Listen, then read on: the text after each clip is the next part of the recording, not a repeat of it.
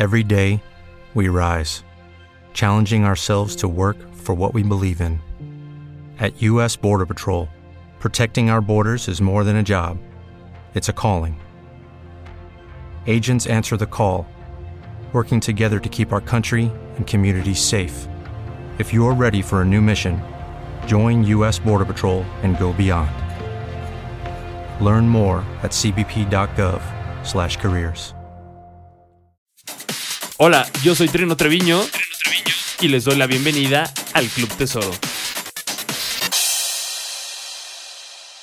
Pues ¿cómo estás, amigo? Bienvenido a este tu espacio. Gracias, ah, muchas gracias por invitarme todo, amigo. Sabes este tu espacio del Club Tesoro. Eh, es un honor estar aquí, la neta, y sabes que te tengo también un buen de, de, aprecio y respeto. Se me haces un, te me haces una, una, persona muy culta en toda la parte de la música, música electrónica. Siempre es como. Gracias. Ese dulce sabe qué trip. muchas gracias. Pues ahí estamos batallándole, ¿no? Para hacer más este labor de conocimiento. Y yo, yo igual he sido pues bien fan de todo lo que has estado sacando, pues digo, desde que nos conocimos y supe de, de ti y todo. Que fíjate que el domingo estábamos platicando de ti porque me encontré a Iván Rivero del Hunters Agency y estábamos, tuvimos una duda, un debate filosófico. Bueno, no un debate filosófico, fue un debate de lingüístico, más bien. Y, y, queremos ponerle la, la, respuesta a ese debate. ¿Es Youth in Circles? Porque él te dice Youth. Ah, es Youth. youth ah, ayer es porque él te dice Youth. dice, pues así se dice, así siempre me lo han presentado desde el día uno que lo conocí. no, no, es Youth in Circles, sí. Ya, ya. Sí, hay mucha gente que sí lo, lo pronuncia como Youth, pero sí es. Pero es, youth. ¿no? Sí, sí, yo te dije, sí, la juventud de los círculos. Oye, y, bueno, pues. aprovechando, digo, pues es que la gente luego pues, me pasa como con, con Yes, ¿no? Así empezamos así a platicar un buen y luego la gente pues no tiene ni idea de quiénes son las personas que estamos aquí en la pantalla. Y me gustaría mucho pues empezar desde cero, un poco en, en tu carrera y explicarle a la gente para este 2% de las personas que van a ver la entrevista y no tienen ni idea de quién eres. ¿Quién es Judin Circles? Pues soy un eh, productor, DJ, que em, pues hago música dentro del género bass music, pero más enfatizado a la música melódica. Entonces, em, es como un poquito agresivo, vaya, dentro de lo que cabe, pero como bastante melódico. Entonces, llevo ya, pues sí, llevo unos años de carrera, la neta. De repente, a veces como que no, no hacemos dimensión del tiempo, pero de repente digo, fuck, ok, si ya hay cierto tiempo atrás, em, y a veces en mi cabeza pienso que no, apenas llevo un ratito, no, no, llevo todo tiempo. Y obviamente es muy como relativo, ¿no? Pero sí, básicamente ese soy yo. Este, y pues ahorita eh, he sacado ahora sé que ya llevo también varios sencillos. Eh, he ido creciendo mi catálogo a lo largo de los años, también obviamente mejorando eh, como la calidad de, mi catálogo. Y este, y sí, ese soy yo. ¿Cuántos años tienes ahorita?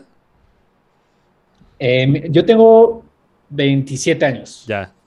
No, lo pregunto más que por un interés personal, o sea, es como justo porque creo que ahorita está pasando mucho un fenómeno muy interesante que la gente pues ya se da cuenta de muchas de las personalidades que hay hoy en día en la música y creen que salen de la nada, así como, nah, pues lo hizo bien fácil, así pues empezó desde ahorita, ¿no? Que hace poco, de hecho, fuimos como bueno, yo, yo empecé más bien como en broma en el TikTok diciéndolo y luego vi que a ti sí te lo preguntaron muy en serio de ¿cuánto pagaste por tu? Sí. Y, y, me gustó mucho también tu respuesta porque pues enseñaste como tu estudio, ¿no? Que creo que es ahí donde estás ahorita. Le dijiste como, no, miren, o sea, me ha costado hace muchos años de trabajo, o sea, construir mi propio estudio, pues entender más de música, o sea, al final del día la gente cree que en estas carreras de, y sobre todo en la electrónica por alguna razón hay como esta creencia actual mal interpretada de que pues todo es como muy rápido y llegas bien rápido a cualquier festival o todo eso y es como, pues no, o sea, la realidad es que no. y tú, como acabas de decir hace rato, pues llevas ya unos años que pues, la has estado dando y pronto y saca y a poco ya pasó tanto tiempo, pero pues sí, o sea. Sí, y de hecho, justamente ahorita di una clase de producción y, igual este, salió la plática, justamente eso de que ahorita que tuve oportunidad de ir, bueno, de acompañar a Jesse a, a Las Vegas, eh, estábamos en una pool party allá en Las Vegas y igual, o sea, como que me, quedó muy claro así de estar tocando un DJ que se llama eh, Calcium. Igual es un, es, un, es un morrito. Digo, ha de tener como unos 25, 24 años, yo creo. Pero lo ves obviamente tocando, echando fiesta acá bien a gusto, pero vemos lo que vemos, sabemos de lo que está ahí pasando, pero no vemos todas las horas de estudio que le metió o, que estuvo encerrado en, su casa y por tantos años. Ajá, exacto. Y a veces no vemos justamente eso y pensamos que nada más alguien como que lo, lo llamó porque sí, de, ah, ¿quieres tocar? Y no, hay un buen de trabajo detrás y a veces creo que perdemos de vista eso y creo que a veces también es como muy fácil juzgar. Y, igual ahorita más con TikTok, pues obviamente es más, mucho más fácil decir, ah, pues sí, ¿cuánto pagaste? Y también por toda El fakeo, ¿no? Sí, sí, sí. Eh, sí, pues por toda la malinformación que hay, que obviamente eh, habrá cosas ciertas, habrá cosas no, que no, pero el problema es que la gente lo cree. Creo que ese es el, detalle. O sea, la gente que no sabe dice, ah, pues sí, o sea, veo un TikTok, o sea, hay alguien que no sabe nada de EDC, no sabe cómo funciona la industria musical, ve un TikTok que dice, ah, entonces tienes que pagar para tocar en EDC y te quedas con esa idea y vas a una fiesta y lo cuentas a, a todos tus cuates. Sí, sí, ¿dónde lo viste? Ah, pues en TikTok. En TikTok. O sea, como por, qué, como por qué pondría, como por qué pondría en duda si lo acabo de ver en TikTok. O sea, sí. se acaba de ver así a la Domelipa perrear y luego me acaban de decir la verdad del EDC y luego ya sigue otra cosa. Es como, o sea, como por qué lo pondré en duda, ¿no?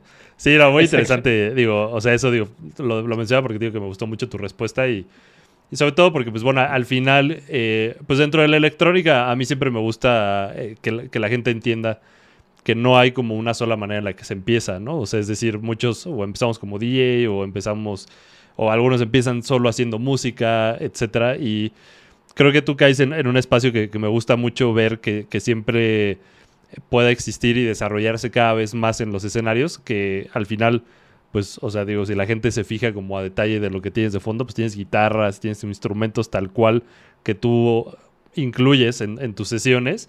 Y que además, bueno, ahorita más adelante te quería preguntar también sobre luego cómo, cómo te instalas y todo esto, pero al final lo menciono porque pues la música electrónica y en los festivales como EDC o muchos otros que te está tocando ya también presentarte eh, y bueno, buen show en clubes, etcétera, eh, pues ya no solo es este personaje con dos CDJs y pues que está tocando con un mixer, sino que también ya hay más formatos que digo, siempre han existido, pero siento que cada vez empiezan a, incluirse más, ¿no? Entonces, ¿Tú por qué llegaste a ese punto donde te sientes más cómodo haciendo así tu presentación en vez de solo CDJs, por ejemplo?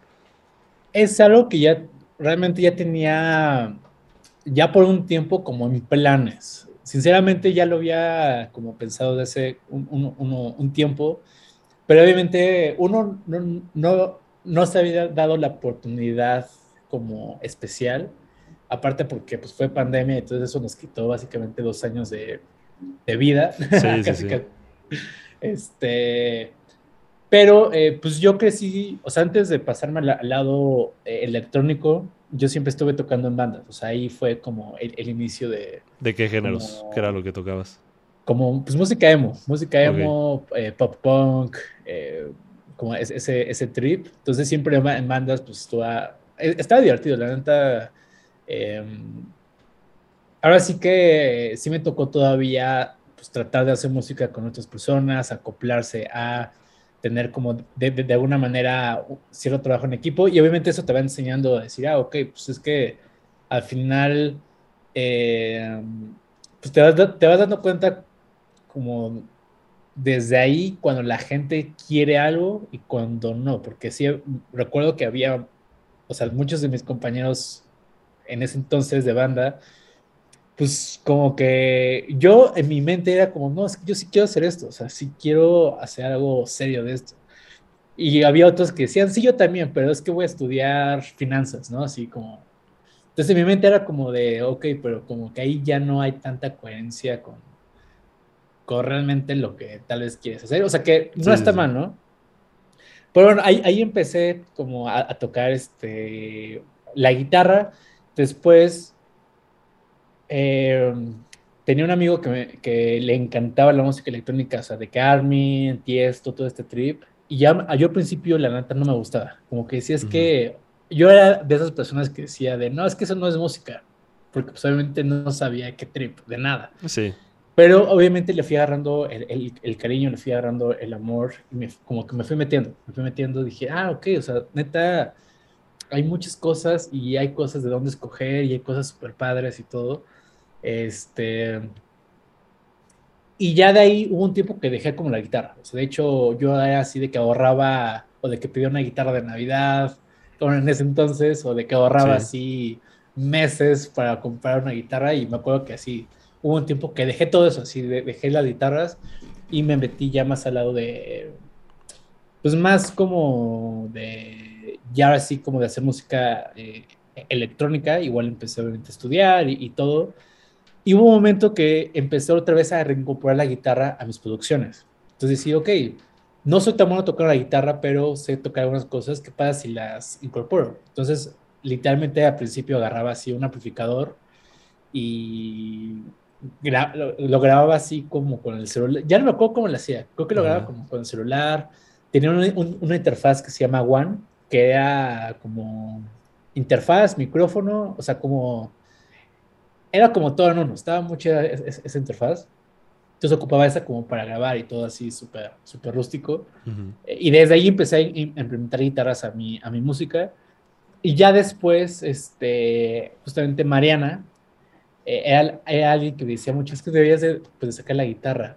Y también yo vi ya también a, más artistas ya sacando como instrumentos en, en, en, vivo. Que digo, siempre ha pasado, ¿no? Pero ya más como en el género y así.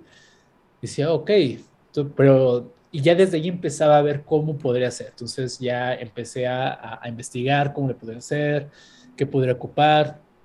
Y en ADC fue la primera vez que lo hice. Bueno, lo hice en un live stream en la pandemia. Este, que dije, a ver, voy a intentar hacerlo. Igual me acuerdo que me puse a practicar, o sea, eh, como sacar las canciones. Porque pues una cosa es como llegar y, y, y tocar, pero el meter un instrumento donde como que cambia la dinámica, donde ya no nada más cambias las, o sea, buscas las canciones en los players y haces el mix, sino ya tienes como que ir previniendo algunas cosas para que no se te acabe la canción, poder hacer el mix este, en forma, ya así tocar la guitarra, eh, ver, ahora sí que acomodar todo eso. Y me acuerdo que después del live stream dije, ok, creo que ya sé cómo hacerlo, eh, creo que ya lo puedo llevar algo en vivo. Entonces, en sí fue la, la, oportunidad. Afortunadamente salió bien. Eh, no es tan fácil, fíjate que no es tan fácil porque, por ejemplo, festivales como EDC que no se acostumbra a tanto a hacer este tipo de cosas. Justo, era lo que te iba a preguntar, o sea que, ¿por qué estaban diferentes eh, como setups? O sea, creo que la primera vez que me tocó, por ejemplo, con alguien, digo, nada más como pausando un poco lo que, lo que me vas a contar, lo he visto porque una vez con Mariana Bo, que pues ella lo que lleva es violín, más bien, y pues, o sea, la gente cree que lo usa de prop, o sea, como si no lo tocara. Y es como, no, o sea, sí lo toca. Entonces, justo ella me, tocó una vez que tuvo que llegar como unas dos horas antes, como un día antes de su presentación, para justo como decirles, como, es que así va a ser y va a haber esto y tengo que hacer esto, ¿no? Me tocó una vez con ella y otra vez en otro festival con Nitrophone y también pues él lleva como más cosas luego y, justo he visto la, sufridera que es para, o sea, que se me hace como muy como chistoso porque ponen estos mega escenarios donde solo están saliendo dos líneas, o sea, como el mixer, así en estéreo, tal cual, así el, el, DJ M, que, que, la mucha gente conocerá, el de Pioneer, por ejemplo, es tal cual la única salida que está saliendo desde el escenario. Y un micrófono inalámbrico que controlan desde el front of house, ¿no? y se colapsan así los stage managers como, ¿cómo? Pero, ¿cómo que va a traer más cosas? O sea, dices como... Sí, ahí es pues, como de, no, Ah, y también me tocó una vez con, una chava de Colombia que se llama eh, Alista, un gran, gran amiga y productora también, que ella también pues, traía su guitarra una vez y en un IDC también lo llevó y fue como, no, pero... ¿Cómo lo vamos a hacer? y dices, y yo, yo me volteé y le dije como, güey, tienes como 40 canales en esa consola en estos momentos. O sea, literalmente estamos viendo una línea. Ah, bueno, y trae cable. O sea, es como. Digo, obviamente cosas que quizá más específicas no prevén, pero, pero digo, ahorita lo pongo en, en, paréntesis un poco porque ahorita tú nos vas a contar también tu experiencia de EDC.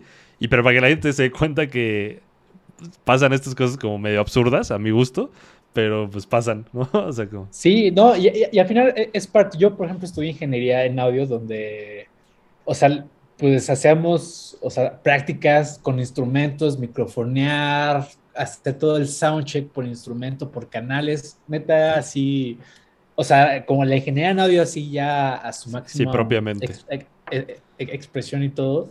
Y me acuerdo que yo hubo una vez que al profesor como de audio en vivo le preguntó, oye, ¿y, y si es un mixer nada más?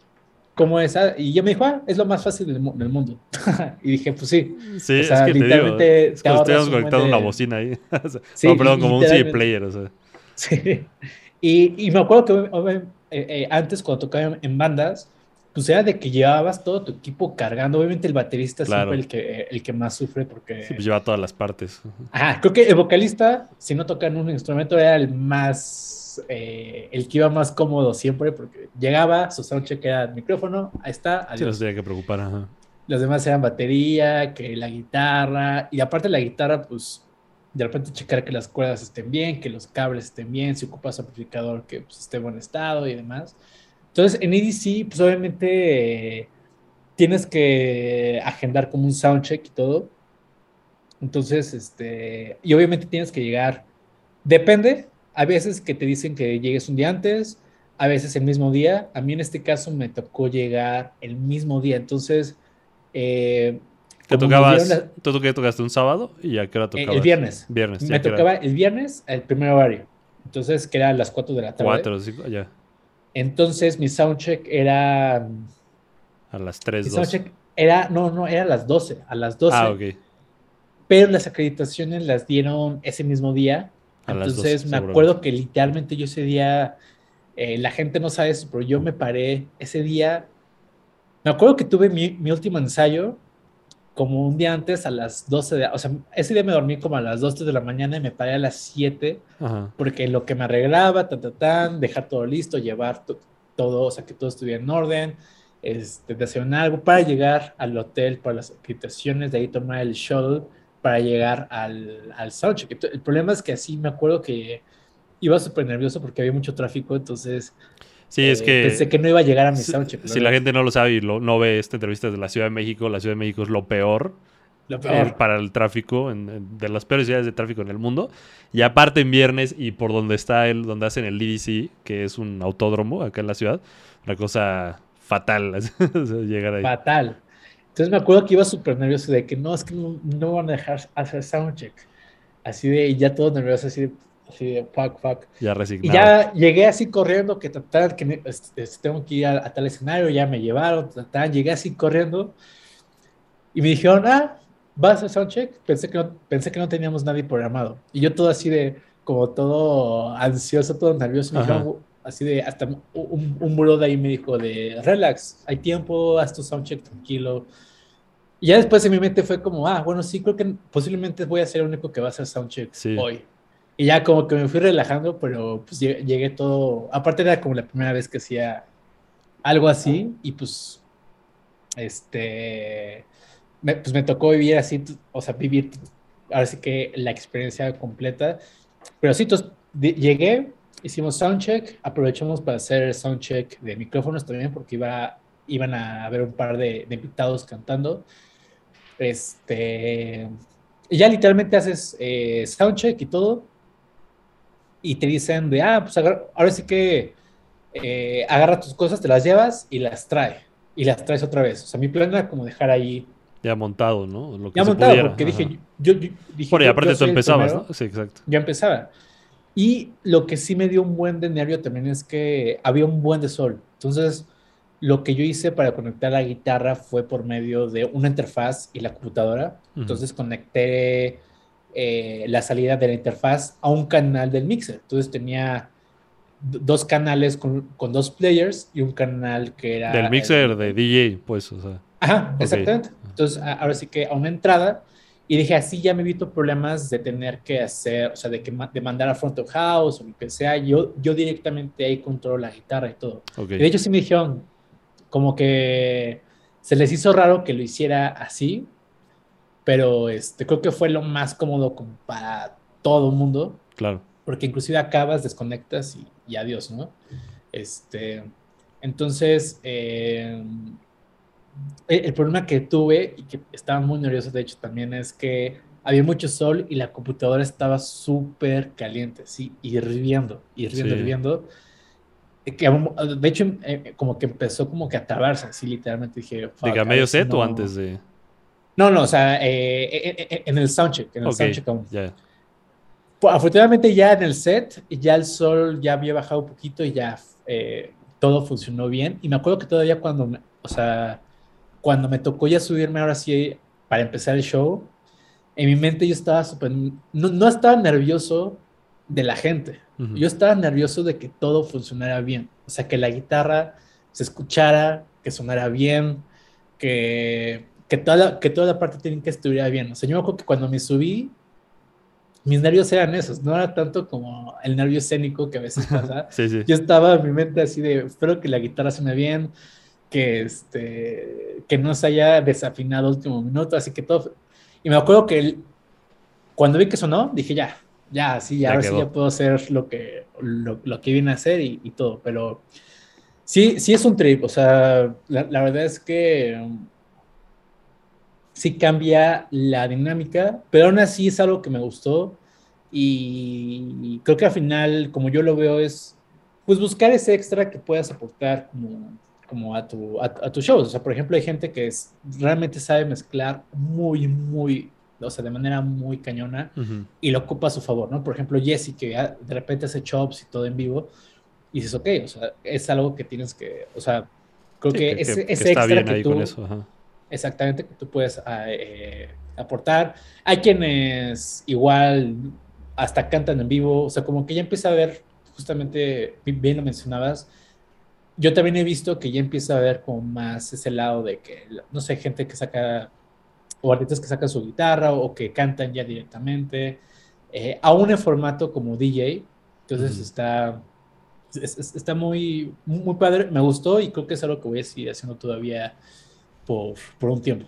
Sí, a mí se me hace una propuesta bien, bien interesante. O sea, bueno, en México la verdad es que desde hace muchos años, dígase, pues de la década de los 90, por poner pues, un parámetro un poco, pues bandas pues desde Moenia, por ejemplo, eh, o- y luego pues Velanova, Fase, así como varias de estas, eh, Susi 4, etcétera, los mismos Nortec Collective, siempre ha habido como una apreciación muy buena del formato de música electrónica para bailar en vivo, ¿no? O sea, como Sí. que la gente lo ha tomado bien.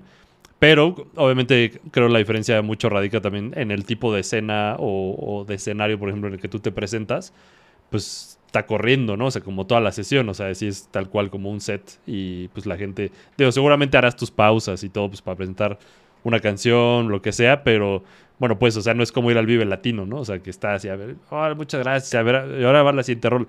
Que está bien, o sea, yo lo he visto, por ejemplo, en festivales como el Ultra en Miami, o bueno, pues en Easy Las Vegas también tiene un escenario que le llaman hasta como el... Es que bueno, en Miami sí es tal cual un live eh, stage, pero hay otros que es así, que se, que se presta para que proyectos como el tuyo, por ejemplo, pues puedan hacer más un show, show en vivo, ¿no? Y, Sí. y hay otros que pues es como la sesión corre. O sea, por ejemplo, el año pasado hice justo un podcast con este Monolink, que si la gente no lo conoce, es un productor y DJ alemán. Y su set es así como si entraras a la discoteca y vámonos. O sea, no, no para y todo el tiempo está cantando y dándole y todo. Y, y está él todo en vivo, ¿no? O sea, está una máquina, es así como un pulpo se veía cuando está en vivo. Porque está como con la guitarra acá y se voltea y al teclado y sigue y todo. Pero el beat está así tendido, o sea, sí está, está muy, muy padre. O sea, esas propuestas a mí me gustan mucho. Porque justo como bien dices, eh, cada vez empieza a haber más también acá en México. Y qué padre que tú, pues, hayas creído en tú mismo, como tú dices, pues, a ver, yo, yo ya le sé a esto creo que me siento más seguro en este aspecto, lo quiero presentar así y vámonos, ¿no? Sí, no, y, y, y al final también tiene que ver mucho, de hecho lo hablaba con, con mi amigo Ambrose, que también hace live sets, Ujú.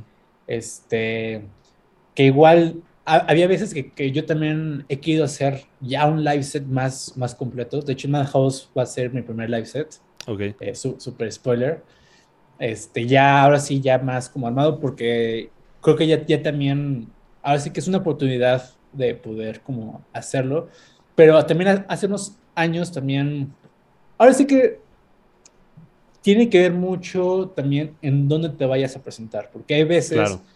que no se te, o sea, tal vez te contratan por un festival, o sea, sí me ha tocado que llegas a un festival y ni hay ingeniero en audio. Sí, sí, sí. Entonces, llegas pidiendo cosas o, ahora sí que solicitando algunas cosas para tu show y resulta que no, no hay como los recursos desde el festival como para apoyarte a, montar como tu, como que tu live. Entonces, sí, también tiene que ver mucho de repente ese tipo de, de, de cuestiones. O sea, que realmente donde te pares haya la... Ahora sí que pues, todo lo necesario para que tu show salga. En eventos como EDC o, por ejemplo, todo lo que hace Ocesa, pues obviamente está súper bien, ¿no? O sea, Corona, todo ya está, o sea, súper bien eh, funcionando para hacer cambios. Sí, están muy familiarizados con eso, ¿no? E, exactamente, pero de repente festivales pequeños o así, que nada más tienen ya lo, ahora sí que los players. El y bus armado. sí se ve muy complicado. Entonces, igual, ahora sí que como pensando y, viendo siempre las opciones, hemos llegado a la conclusión de que lo mejor es, bueno, de hecho es algo que yo voy a estar haciendo, es como armar todo desde la compu, llegas y te conectas a una entrada al mixer, tan tan, o sea, ya, eh, ahora sí que tratar de manejarlo lo más friendly, tanto para ti, tanto para la, la gente, y más también porque tiene que ver cuando vas empezando, pues no tienes a veces los recursos para llevar un equipo. O sea, una banda llega y pues tiene a su, a su equipo que hace soundcheck, que monta, desmonta, ingeniero en audio. Sí, ya que eres un eh, one-man show, ¿no? O sea, un poco. E, exactamente. Entonces llegas tú, o, sea, tú y tal vez este, un par de manos más por ahí y por acá. Claro. Pero, sabes pues, que al principio eres tú contra el mundo y pues tienes que hacerte también, o sea, tratar de, hacerlo, pero también eh, en mi mente siempre ha sido de, si no lo intentas, porque mi mente era como, llegar al momento donde puedas hacerlo, o sea, como de, vas a tener ya los recursos para hacerlo, pero es como de, no, o sea, si no lo empiezas a hacer, nunca va, nunca va a haber. Nunca va a haber, nunca, nunca vas a, como que descubrir realmente, pues, cómo funciona.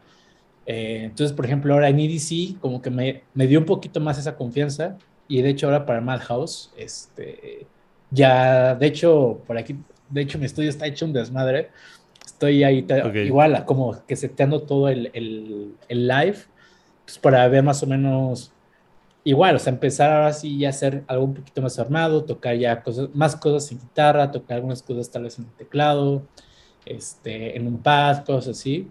Eh, pero ya Ahora sí que ya también voy más preparado en la parte técnica a la hora como de como de la conexión y todo, de hacerlo lo más friendly posible, o sea, lo más amigable.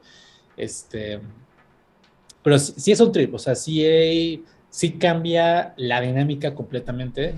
Que obviamente habrá, o sea, habrá de hecho fechas que todavía haré DJ sets sin guitarra, o sin live set o, sin guitarra inclusive, ahora sí que puede variar, creo que de la, de la ocasión, puede variar de, del evento este, como tal, si te puede proveer con lo que necesitas o no, y demás cosas, porque también hay muchos festivales o, eventos que sí te aportan como un rider, y hay otras ocasiones que tienes que llevar todo, así, hasta el mínimo cable que necesitas, lo tienes que llevar eh, tú. Entonces, em, ahora sí que es, o sea, como que va variando, pero siempre hay que ir preparado. Bueno, yo creo que esto va a funcionar de, un buen cimiento, que algo muy importante que dijiste es, pues que todo esto que estás haciendo, pues es justo la, fundación de, todo un movimiento y para que después la gente en unos años vuelva a ver esta entrevista y digan, ay, no, es que yo in Circles cuando ya está haciendo tu show acá en el Palacio de los Deportes, algo así súper chingón ay, eh, ya la tenía hecha. Y es como, no, no, o sea, escuchen todo lo que estás diciendo ahorita. Creo que va a ser también para ti un buen recuerdo saber cómo, cómo empezaste con toda esta parte live y que después ya sea una locura, que solamente se ve que lo va a hacer, eh, pues la gente podrá atestiguar que, fue parte de esto, ¿no? Y oye, aprovechando un poco que estás hablando de Madhouse, bueno, Madhouse y la gente no tiene ni idea de qué estamos hablando, es un show festival de bass que va a ocurrir acá en la Ciudad de México, eh, comandado por ni más ni menos que la mi Jessica Odifred y que pues nos tiene muy emocionados porque... Ah, dice que nos queda 10 minutos, perdón amigos. este... Ah, fuck. Que, bueno, ajá, que vas a estar ahí tocando y bueno, pues para ti, ¿qué representa un espacio como este? Porque pues, nunca había existido tal cual, ¿sabes? O sea... Sí, no, o sea, si, te doy sincero, como que todavía no lo dimensiono en el sentido de que no sé, como que todavía parece un poquito surreal, como que yo personalmente aún no me la creo que está pasando esto, que eh, es como el primer festival, que... Mm, ¿Qué contexto? Nada más, perdón, quiero hacer un paréntesis, contexto, o sea, tú justo has estado desde un montón de fiestas antes, súper chiquitas, donde empezaron ustedes a hacer ahí el desmadre del base y todo, y hoy ya llegaron a este punto, ¿no? Pepsi Center, o sea, es una cosa así enorme. Sí, o sea, yo inclusive a mí me tocó ir a ver ahí a Showtech, a Bingo Players y demás. Y, y, me acuerdo, dije, o sea, hace, creo que eran como 2014, 2013. Y años después, o sea, como regresar a ese venue y pero ahora como tocar, o sea, como que en mi mente aún no lo, lo, lo proceso al, al 100 aún.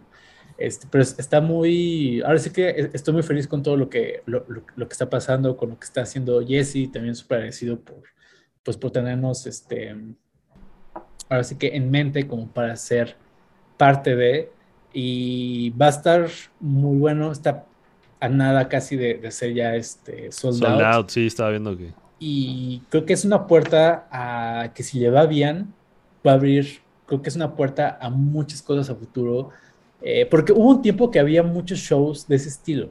No sé si, como que se recuerdas, como muchos shows eh, de que venía, no sé, Bingo Players, Show. Sí, sí, sí, de esos shows sí me acuerdo perfecto. Y hubo un tipo que, o sea, como que paró. No sé realmente a pues qué se entraron los festivales y así, y pues cambió la escena también. Exactamente, pero me acuerdo que era algo que pues, así, no, pues voy a ver a tal, a tal artista, a Seth o así. Sí, a Vichy. Entonces creo que también, a Vichy eh, también.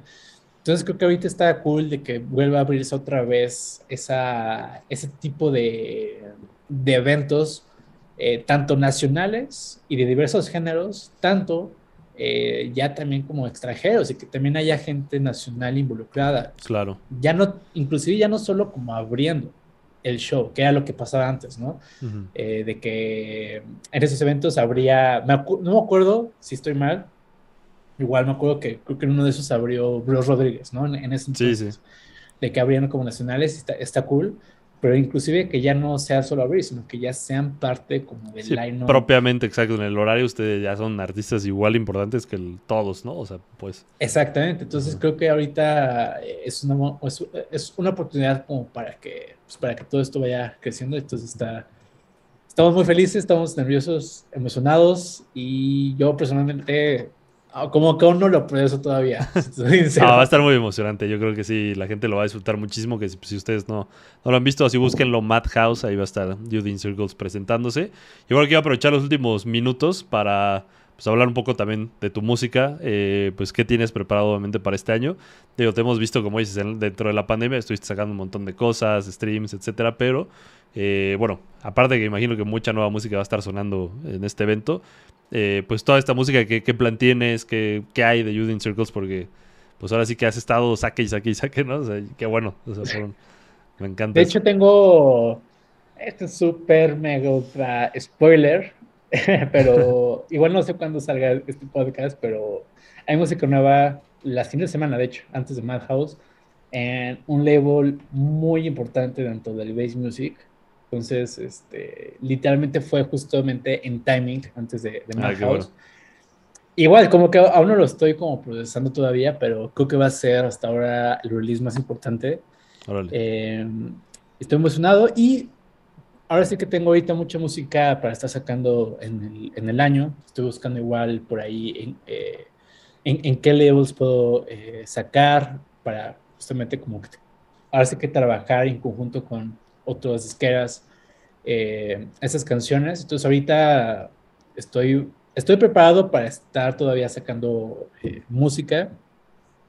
Y a veces la gente no lo, no lo ve, pero ahora sí que a mí personalmente se me hace más complicado ya la parte de, de sacar música. No de hacerla, sino de ver dónde la sacas, eh, toda la parte detrás que hay de un release, el contenido, o sea, ya cada vez es como, como que trabajar, ya no solo sacarla, sino pensar en toda la estrategia tal cual. Es, exactamente, entonces eh, eso sí lleva, o sea, ahora sí que te quita realmente tiempo, pero es como que yo lo veo ya parte de, o sea, como, como que a veces hasta me me emociona pensar de, ah, ¿qué puedo hacer para Streamlabs? A veces son cosas más sencillas, otra cosa es como, ah, ¿qué pasa si hacemos un video aquí o acá? O intentamos ir a tal lado y diferentes cosas, pero lo que viene son, es mucha música. Eh, por ahí viene Beyond hasta noviembre. Por ahí esperemos que se hagan todavía más festivales a lo largo del año. Y sí.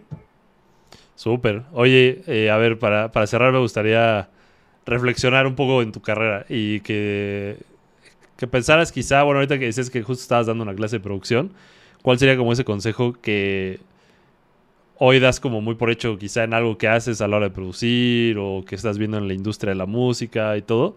Y que, hubieras, que te hubiera encantado que el Judin Circles de hace varios años lo hubieras este, sí, pues que, te hubieras enterado de esto antes, ¿no? Y que dijeras, ay, era así de fácil esto. o, yo hubiera creído más en esto, no sé. Creo que algo que me hubiera encantado eh, escuchar o que alguien me dijera eh, es como pensar en una dirección fija de qué es lo que tú como artista quieres hacer, qué es lo que quieres expresar, qué, qué tipo de música quieres hacer. A mí me tocó todavía una parte de mi, a principios de mi, de mi carrera donde yo no sabía qué quería hacer.